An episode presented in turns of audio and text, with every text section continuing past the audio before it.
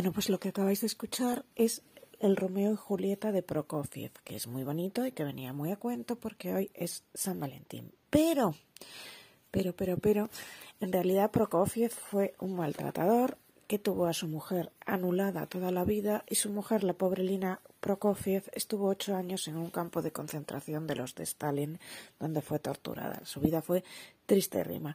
Y Lina Prokofiev aguantó todo tipo de abuso y maltrato por parte de su marido, total, para que su marido al final la dejara por una señora más joven cuando ella, Lina, había tenido, pues no sé, la tira de hijos. Entonces, claro, la diferencia entre alguien que escribe una cosa tan bonita como el Romeo y Julieta, una composición en este caso, no porque estamos hablando de Prokofiev, no de Shakespeare, y su vida real pues suele ser a veces bastante llamativa. Dicho lo cual, eh, repito que he iniciado con la obertura de Romeo y Julieta porque vamos a hablar de San Valentín. Hoy es San Valentín. Entonces, hay muchísima gente a la que esta fecha le dará igual por completo, otras personas que pues se pondrán eh, como locas, ah, qué ilusión, tengo que comprarle algo a mi novio o novia o lo quien sea, y otras personas que se deprimen. Y a estas personas que se deprimen, básicamente es para quien va a estar dirigida este podcast. Pero antes de empezar, os quiero contar una historia que le contaba ayer a mi amiga María. Hola María, que sé que escuchas mis podcasts. Que no sé por qué, porque ya te dije ayer que total, si me tienes a mí todos los días, para oírme estupideces tampoco me tienes que oír en podcast. Bueno, pero por alguna razón, mi amiga María, que en realidad me puede ver todos los días, decide escucharme en podcast eh, por alguna razón que desconozco. Bien, yo le contaba a María que una de las experiencias más vergonzosas de mi vida fue la siguiente. Yo, eh, juventud, tierna juventud. Yo vivía en Malasaña, que entonces no era el sitio hipster de ahora, era un sitio muy peligroso donde te atracaban cada dos por tres. Yo vivía en la calle Pez y tenía un vecino que vivía poco más allá. Y entonces no había ni Instagram ni Facebook, yo no tenía teléfono, para que os hagáis una idea, ¿no? No había internet, no había nada. Entonces, yo, o sea, no tenía teléfono porque era hiper mega caro. Con lo cual a la gente te la encontrabas en sitios y sabías que más o menos si ibas a tal hora a tal sitio te ibas a encontrar a esta persona y por ejemplo, si te gustaba determinada persona, pues tú ibas siempre al mismo sitio con la idea de encontrártelo o encontrártela, ¿no? En aquel caso, pues ibas siempre a unos bares que eran el King que creo que todavía existe, la Vía Láctea, que sé que existe, etcétera, etcétera. Bueno, pues yo siempre iba más o menos al mismo tipo de bares y siempre me acababan invitando. En algunos me autoinvitaba porque yo también era camarera, pero bueno.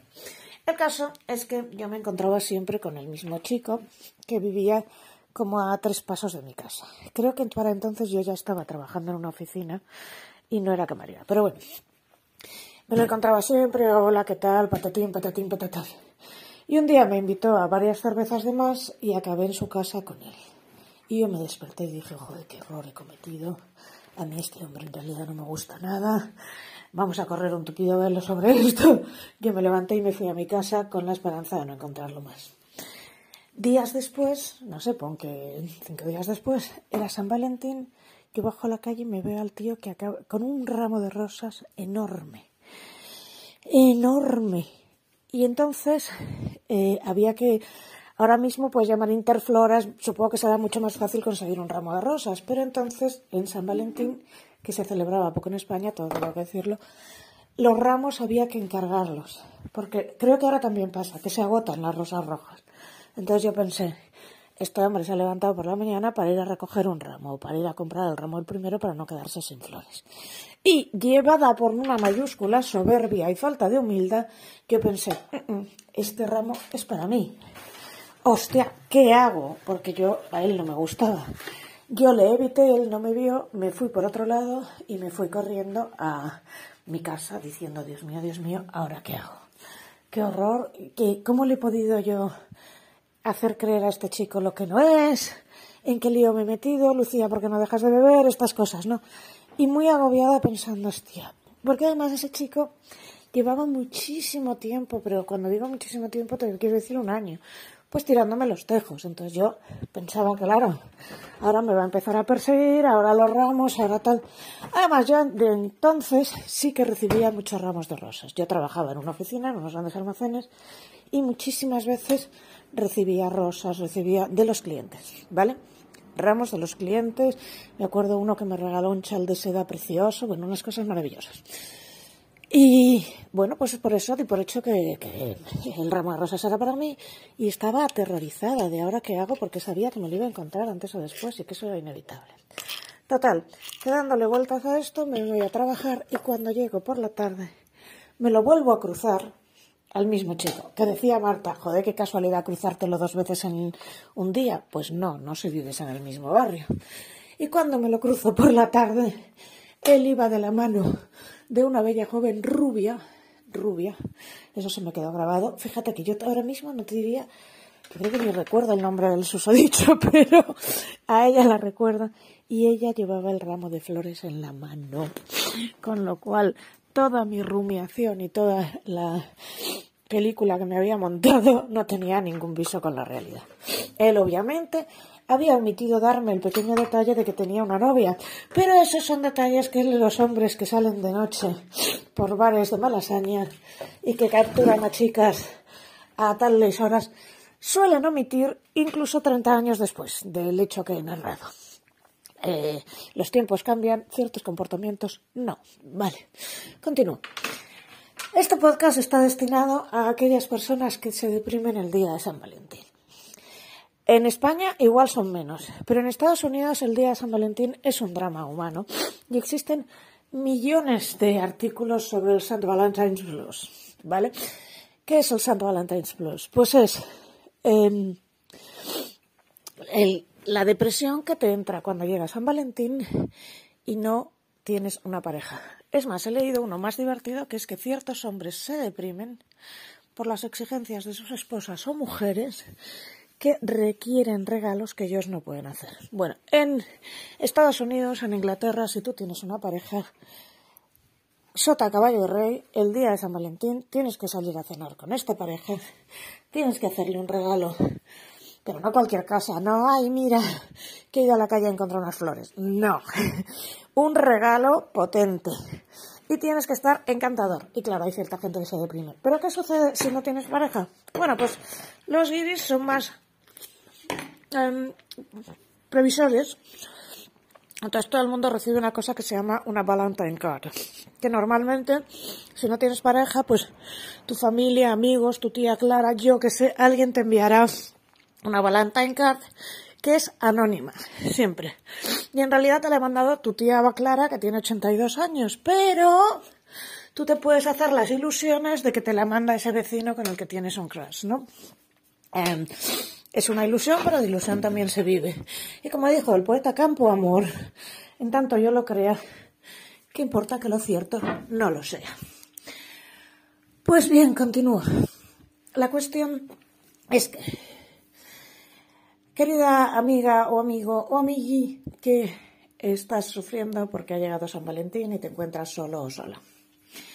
Soli. Alguien esperaba que iba a decir Sole, pero no, no, no, no. Bueno, en cualquier caso, ¿por qué reaccionas así? Pues por estímulo y respuesta. Probablemente el día 4 de marzo no te entra esta depresión, porque el día 4 de marzo no te están bombardeando con estímulos. Siempre explico el concepto estímulo-respuesta con el mismo ejemplo.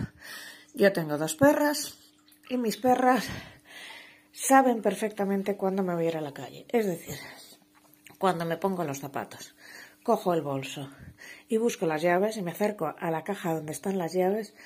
Las perras que hasta ese momento estaban dormidas, pero una de ellas sí que ronca, ¿sabes? Y duerme boca arriba. Y estaba en el sueño más potente, de alguna manera, no sabes cómo, ha percibido que yo me acercaba a la cajita de las llaves, hace pling, salta impulsada por un resorte y se coloca en la puerta. Estímulo, respuesta. Muy bien. Si a ti te empiezan a mandar estímulos de forma constante, ejemplo, vas a abrir el teléfono para buscar en Google qué tiempo va a hacer hoy porque vas a bajar a la calle y no sabes si llevar el paraguas y de repente te empiezan a saltar bombardeos. Oferta de San Valentín en el cutre inglés. Eh, 40 rosas por 5 euros o lo que sea. vacaciones en un spa o lo que sea, a ti te va a deprimir. ¿Por qué? Porque primero asocias esto con el amor. Segundo, asocias, os te han enseñado a asociar que tú debes tener una pareja. Y tercero, te han enseñado a asociar fracaso con falta de pareja. Ayer, en un podcast que no me gusta nada, porque iba hablando yo que parecía una especie de zombie recién salido de la tumba, muy típico de mí por otra parte, pero en ese podcast yo decía ¿Qué es lo que decía? La pinza mientras pensaba en él.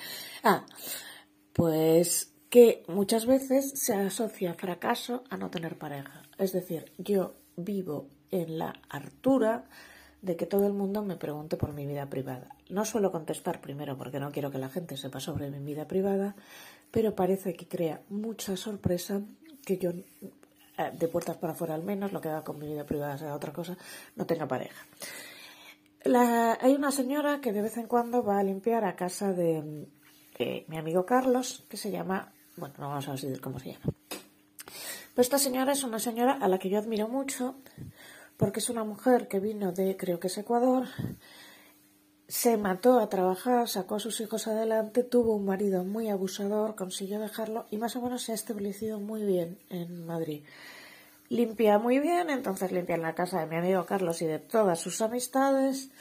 Y es muy maja, muy maja, muy maja. Y entonces Carlos me decía, es que pobre Lisenia, porque está sola y eh, vive sola y tendrá que encontrar una pareja. Yo decía, Carlos, Lisenia bastante ha conseguido de librarse del marido alcohólico que tenía, que encima se aprovechaba del dinero de ella, porque el señor era más vago que la chaqueta de un guardia, y que no hacía nada. Y ahora que por fin Lisenia, ¿qué ha pasado? De directamente de las cosas de sus padres a casarse, de casarse a criar a tres hijos y a mantener al marido vago, de pasarse toda la vida trabajando, ahora que por primera vez sus hijos se han ido, del marido se ha librado, lo que gana ya es para ella.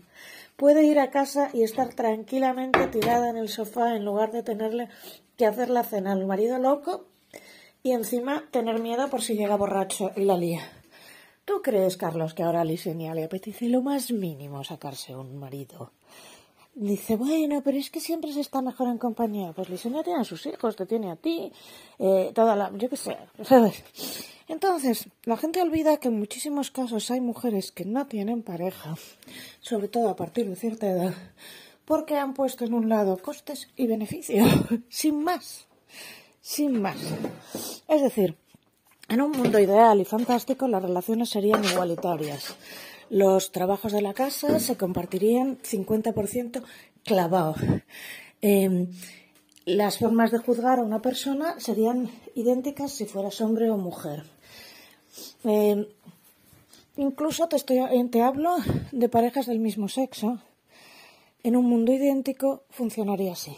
Pero hay muchas veces que las parejas del mismo sexo reproducen patrones de la sociedad en la que viven. Uno adopta el papel de proveedor, otro adopta el papel de distribuidor, etcétera, etcétera. Pero bueno, vamos a pasar al caso mujer y hombre. Muchísimas mujeres llegan a cierta edad y dicen costes y beneficios.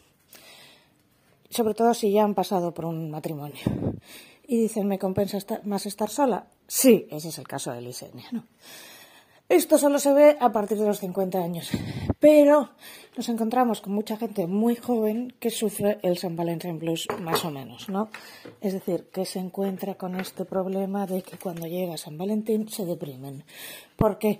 Porque se les están constantemente mandando estímulos, estímulos que tienen que asociar a eh, un imperativo de hay que tener una pareja, hay que tener una pareja, y entonces, como ellos no la tienen, se sienten deprimidos. O como te pille en medio de una ruptura reciente, imagínate, imagínate que tu pareja te ha dejado, no sé, en diciembre, ¿no?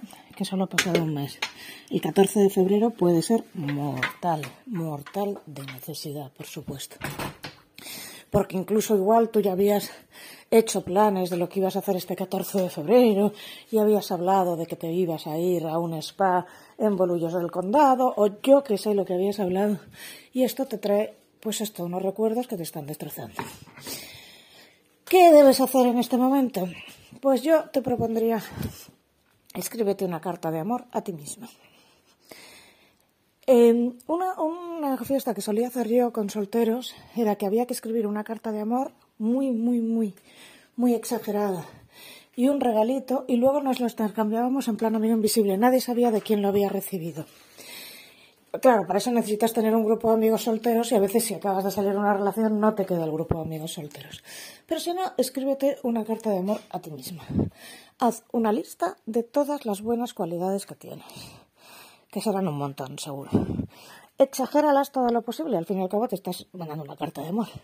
Y regálate algo que realmente te gustaría que te regalaran y no te van a regalar. Por ejemplo, cuando salías con eh, esa persona de innombrable nombre, valga la redundancia, esa persona innombrable a la que hoy no quieres recordar porque te va a traer muy mal rollo, pues probablemente los regalos que te hacían por San Valentín no se parecían nada en lo que tú querías.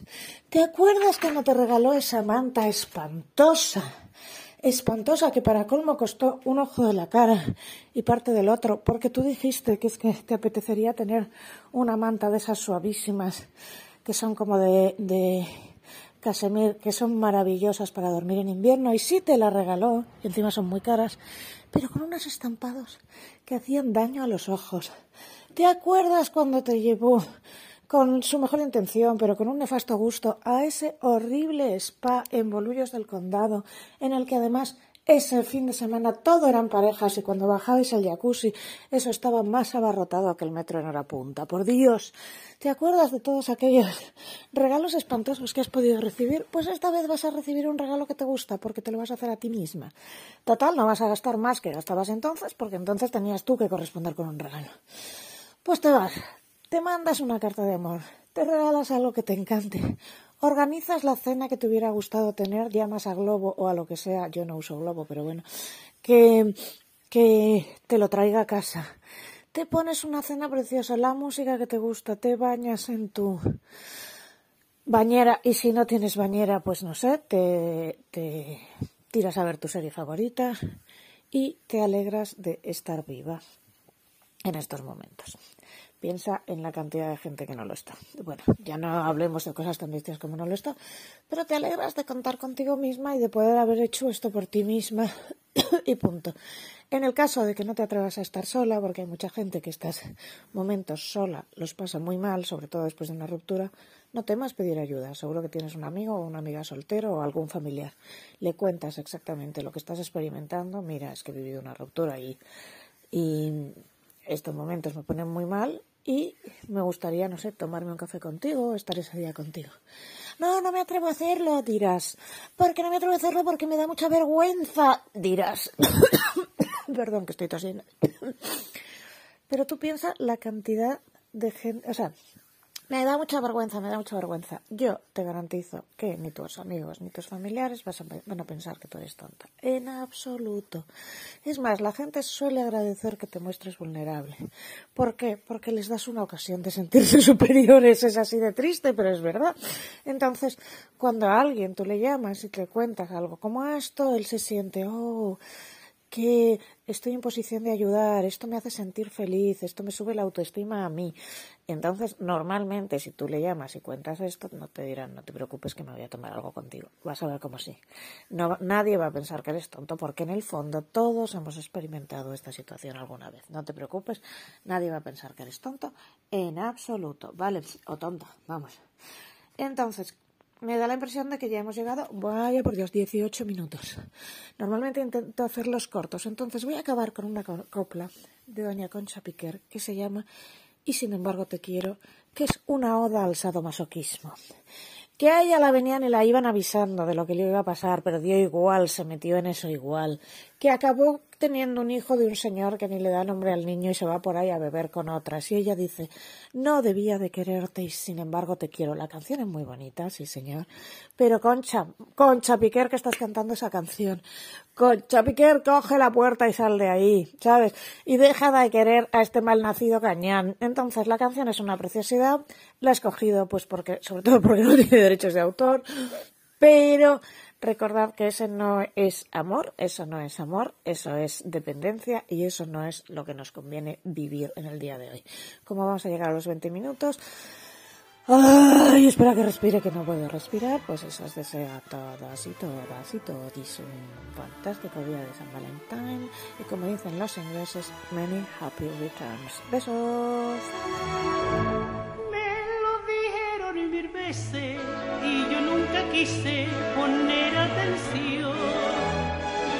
Cuando llegaron los llantos, ya estaba muy cerca de mi corazón.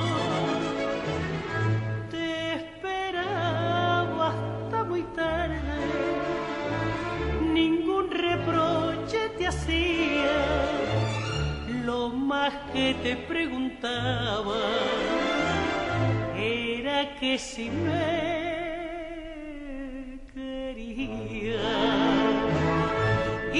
tus besos en la madrugada, sin que tú notaras la cruz de mi angustia, solía cantar.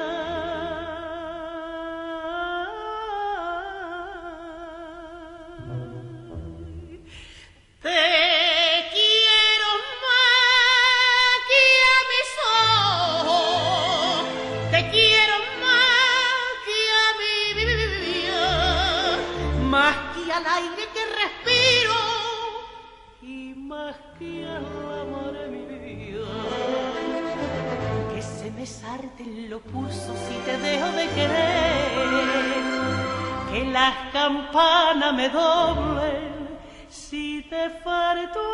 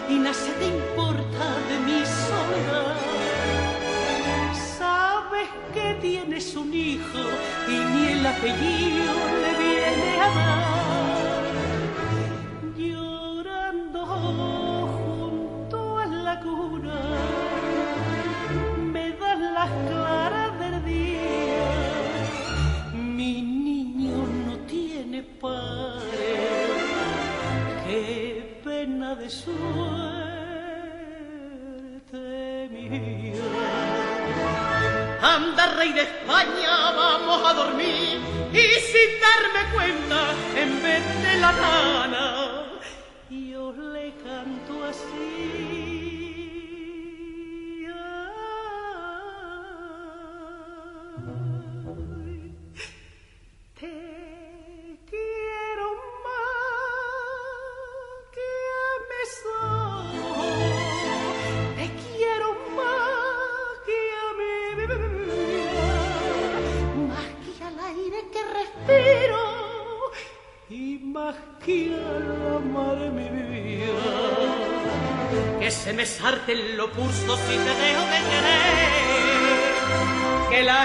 campanas me doblen si te falto alguna vez.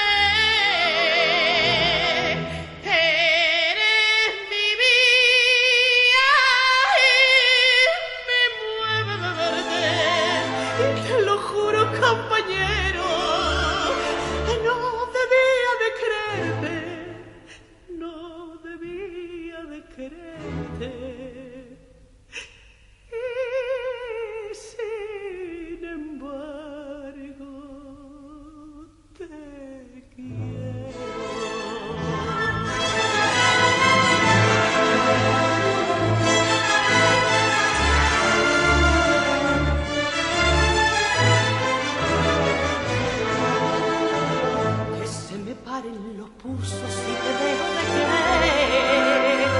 Que las campanas me doblen si te falto alguna vez.